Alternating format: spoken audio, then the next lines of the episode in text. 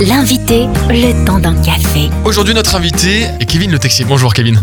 Bonjour.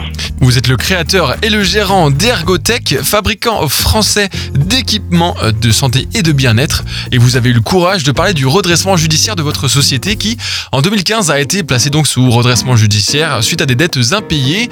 La première question qu'on peut se poser, c'est comment est-ce qu'une entreprise se retrouve-t-elle en redressement judiciaire, Kevin? Alors, il y a euh, malheureusement plein de raisons euh, pour qu'une entreprise se place en redressement judiciaire. Elles peuvent se placer elles-mêmes en redressement judiciaire, puisque ça veut dire se placer sous la protection du tribunal et donc geler à un instant T l'intégralité des dettes d'une entreprise pour lui laisser un an afin de redresser la barre et de se mettre en capacité à nouveau de payer ses dettes.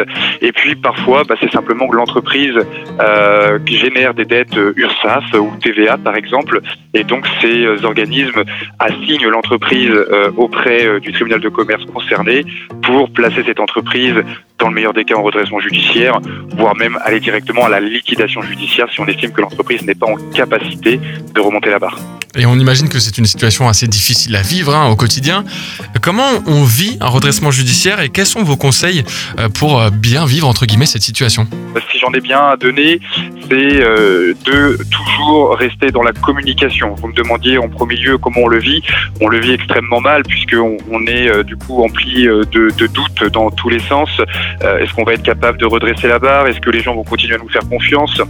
Une entreprise passe en redressement judiciaire, ça peut éloigner certains clients euh, et ça éloigne les fournisseurs qui vous obligent à payer tout euh, au comptant. Vous ne pouvez plus demander des paiements à 30 jours, vous ne pouvez plus demander des prêts bancaires. Hein. ça, c'est juste impossible dans, dans cette situation-là. Et donc, la meilleure chose à faire, c'est de ne surtout pas s'enfermer sur soi-même, ce qu'on a tous euh, pour habitude de faire quand on est en redressement judiciaire. On a peur d'aller de, en face des clients et des fournisseurs et de devoir expliquer la situation. On a peur des réactions des gens. Et en fait, c'est tout le contraire qu'il faut faire. Il faut communiquer, appeler ses fournisseurs, leur expliquer la situation, leur dire voilà, moi j'ai des commandes qui tombent, voilà, euh, je vais avoir telle rentrée d'argent qui va arriver, ça va me permettre de vous rembourser une partie de ce que je vous dois, toujours les tenir informés. Euh, les organismes d'État, URSAF, TVA, etc., la retraite, euh, eh bien là c'est pareil, c'est des organismes qu'il faut appeler continuellement.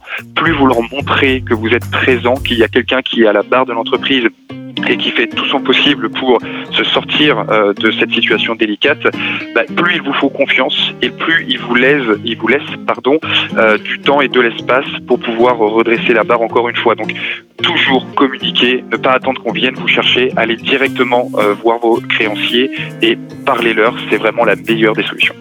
Alors la bonne nouvelle, c'est qu'Argotech a, retrouvé le chemin de la rentabilité en 2022 après sept longues années. Quelles sont aujourd'hui les répercussions ce redressement judiciaire alors, le, la grosse répercussion, c'est, je l'ai dit tout à l'heure, quand on est en redressement judiciaire, on est totalement exclu du système de prêt bancaire. La seule aide que vous allez avoir, c'est celle que vous allez aller chercher auprès de vos, euh, encore une fois, de vos clients, de vos fournisseurs, euh, des gens qui vont bien vouloir vous tendre la main. Mais vous allez devoir globalement euh, vous débrouiller tout seul face à un système qui est fait de telle manière que vous ne pouvez pas avoir de, de, de, de prêt bancaire, vous ne pouvez pas avoir de subvention, vous ne pouvez pas avoir d'aide de la région, tout simplement parce qu'on estime que donner de, une aide ou un prêt bancaire à une entreprise qui peut euh, clairement euh, faire faillite du jour au lendemain eh bien, ce n'est pas euh, rentable pour toutes ces personnes-là, et donc elles ne le, elles ne le font pas. Donc voilà, là, vraiment la grosse incidence d'un redressement judiciaire, c'est le fait de ne pas pouvoir s'endetter à nouveau, et donc de devoir tout faire soi-même sur ses fonds propres. Ça rend la chose très compliquée encore une fois. Le chemin n'est donc pas facile, mais vous avez prouvé que c'est possible de se remettre d'un redressement judiciaire. Pour retrouver Ergotech, fabricant français d'équipements pour la santé, le bien-être et la prévention, ça se passe sur ergotech.fr. Merci Kevin Le Texier. Merci. Retrouvez ce rendez-vous en replay sur farfm.com.